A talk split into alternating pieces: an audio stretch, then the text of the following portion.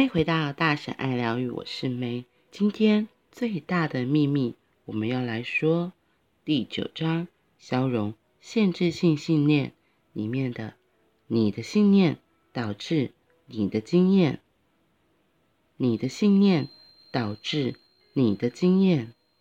我们将自己的念头和信念投射出去，然后他们又回来，成为我们的经验。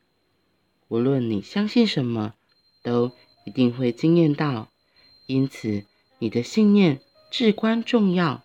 信念拥有堪比原子能的力量，因为他们会不断地将自己投射到你的人生中，并让自己成真。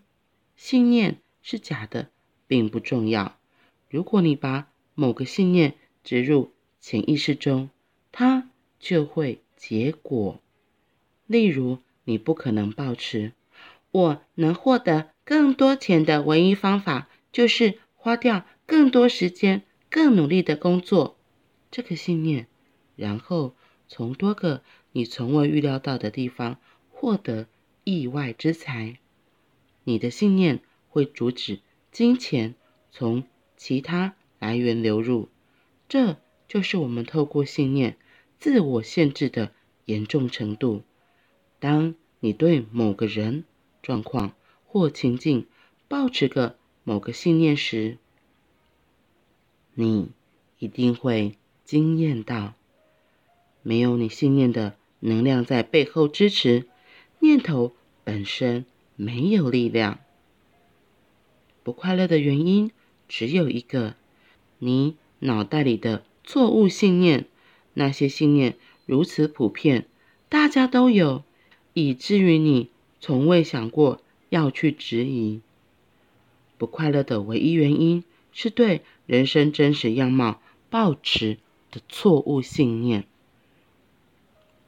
我们还可能对自己的信念变得非常执着，即使他们带来了真正的压力和痛苦，并让我们陷入悲惨之中。我们的信念会让我们贫穷，使我们生病，使我们充满恐惧，并且伤害或破坏我们的人际关系。他们真的不值得珍惜或紧抓不放。无论现在你人生中出现什么状况，都是你潜意识心智中的信念系统制造出来的。透过改变所抱持的信念，我们可以修改自己拥有的经验。已故的大卫·霍金斯博士说过：“去检视一些普遍的信念，并在一开始就放下它们，往往很有帮助。例如，第一个，只有透过辛勤工作、挣扎、牺牲和努力，我们才值得拥有事物。第二个。”受苦对我们有帮助、有好处。第三个，我们无法不劳而获。第四个，非常简单的事情，没有什么价值。伟大的圣者督促我们质疑一切，透过质疑，我们可以发现自己的限制性信念，他们掩盖了关于我们的真相，以及这个世界背后的真相。艾伦·凯蒂也曾经说过：“你相信的没有什么是真的。”知道这一点，让人自由。从幼年时起，能够了解大人传递的讯息以来，我们就在潜意识中累积信念了。无论那是在电视上看到或听到的事，或是别人说的某个观点，而我们接受了。当我们相信一个特定想法是真的，信念就形成了。不管怎样，我们的所有信念都是出自他人，无论是来自父母、家人、朋友、老师或社会。在相信别人告诉我们的事那一刻，Bingo，信念就进入了潜意识，在我们的人生中上演。例如，若某人相信，哦，我很难减重。那无论他怎么做，那个信念都会阻止体重下降。随着时间过去，信念在潜意识中愈发根深蒂固，因为我们向上增加了更多念头，例如，一定是我的新陈代谢让我这么难减重。我已经试过一堆节食方法，但似乎无法让体重下降。哎呦，减重花了我很长的时间，可是很快就复胖了。没办法，我全家都胖。好消息是，因为信念仅由站不住脚的念头组成，一旦被你觉知到，很容易就会被消除。当信念还储存在潜意识心智里，会自动继续在你的人生中上演。但是，当你真正觉知到自己的一个信念，那一刻，那个信念就被拆除了，就像所有负面感觉都被释放的时候，当所有潜意识信念都被意识到，结果就是你会永远保持觉知。事实上，当你消除了一个，也同时消除了另一个。我采取双管齐下的方式，每当信念和负面感觉出现，都将它们释放。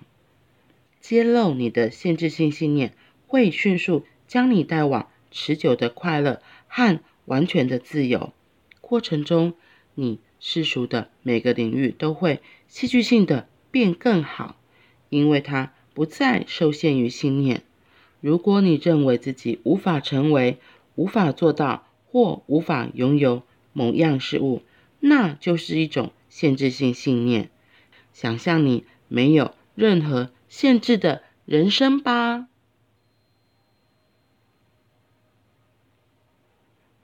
今天在讲的，你的信念导致你的经验。其实前面的文章中已经说了很多的例子，不知道你有没有看过《脑筋急转弯》这部卡通电影？它里面在讲的很多也是类似我们的信念，就是像今天文章提到的东西。我们生活的很多轨迹，生活的很多线索，可以说。提供了我们很多经验，问题也可能，那些经验有可能也是限制我们的一个框架。所以为什么大家都说新手最好教，然后小孩他最没有限制，他的想象力最多？那我会说，就是因为他没有受过太多的污染。那那个污染，就像今天说的那些限制性信念，你相信了什么，那你就真的会造。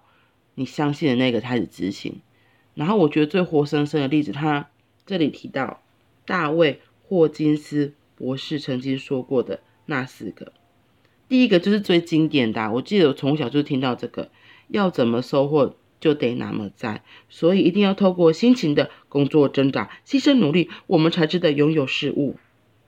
我记得光这一点，那时候我在上觉醒课程的时候。就是为了这个值不值得这个东西，我们都觉得我们一定得做些什么。所以，像很多小孩啊，要讨好大人，他可能就会做很多事情，因为他渴望得到父母亲的爱、师长的关注，所以他得做了很多什么什么，他才可以拥有这些东西。可是我们大部分的人好像是这样子成长过来的。重点，这个信念是不对的。现在强调这一点。然后第二个，他说受苦对我们有帮助有好处，这个是很多宗教都会说的，特别是我们最熟悉、最熟悉的就是佛教或道教，他们可能就会说类似苦行僧这个概念。可是我觉得像苦行僧这个东西，它也不是真的，就是要一直吃苦吧，它只是在锻炼而已。可是大家就会觉得没有，好像就是一定得。受苦受难，才能够得道成佛啊、开悟解脱啊之类的。对，可是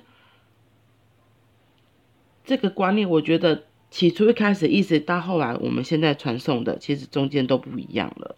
只是我们现在相信都是这个后面的，应该要受苦对我们才是好的。然后像第三点，我们无法不劳而获。哎，这个就是为什么没有办法变成有钱人，你知道吗？其实这前面一二三还蛮像的。然后第四点，非常简单的事情没有什么价值。就像有时候，嗯，这个这个这个我觉得最有趣。很多真的是简单的事情就没有什么价值吗？可是有时候很简单的事情反而它的价值是最大，因为很简单，所以大家都适用，大家觉得好用啊，不是吗？像我想到这件事情呢，就是这个有点不太一样，可是我觉得我要讲这个很可爱的小例子，就是像现在手机有很多语音功能嘛，它可以直接用说话就直接帮你输入文字，你就不用再。像以前那样还要得自己 key in，那这是后来智慧发展的一个结果。那我会说，这不是很好吗？你就可以很快速的完成你想要做的任何工作。可是有些人都说没有，可是我已经习惯了，我习惯一定要用电脑打。那我觉得其实都好，就是看你要怎么做事。只是这个也很像我之前那时候上觉醒课程，因为觉醒课程它。短短几天，可是它有很多练习，都是在打破你的限制性信念。然后，对，我现在不是在推销课程，我是说我之前那个上课的体验。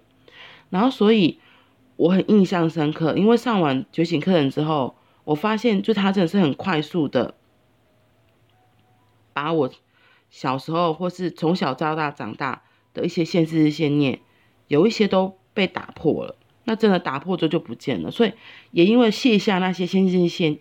也因为卸下了那些限制性信念，我就变得很开心，就觉得哇，不用再背着那些重担生活，那不是很好吗？所以我就会跟朋友分享。然后我记得印象很深，我跟一个也是在所谓入世修行的朋友跟他说这件事情的时候，我就跟他说：“我跟你说，我现在就是呃上了一个课程，我真的觉得很棒。”然后就跟他分享。可是当他听了介绍之后，他发现。原来上是透过上课，然后一些练习，然后把所谓限制性，把所谓的限制性信念拿掉的时候，他突然就说：“我觉得这是邪门歪道，怎么会这样子？不是实修苦修，应该要慢慢来，不可以这样子走捷径。”那我那时候就吓一跳，然后想说：“啊，这算走捷径哦？原来这样子快速的让你可以改变。”透过练习，透过课程，叫走捷径，所以他当下就拒绝我，然后就离开了。那我那时候很惊讶，我想说走捷径，然后我后来想，走捷径不好吗？我那时候当下就觉得，如果人生有捷径可以走，可以要到，可以更快要到你要的，可以过你想过的生活，那不好吗？然后我后来发现。其实不是不好，就只是因为他的信念里面，他觉得就是要实修苦修苦行僧的这个概念，这个东西障碍了我们两个之间一个沟通的桥梁。那所以后来就发现，哦，原来是这样，没有问题，每个人都可以选择你自己想要过的人生。重点是，那你想要过怎样的人生？我们真的很容易，因为潜意识常常操纵我们，使我们成为习惯的受害者。这个是你有发现的吗？所以，如果你认为自己无法成为、无法做到或无法拥有某样事物，那就是一种限制性信念。让我们来练习，想象你没有任何限制的人生吧。好啦，那我们今天就到这里喽，我们明天见，拜拜。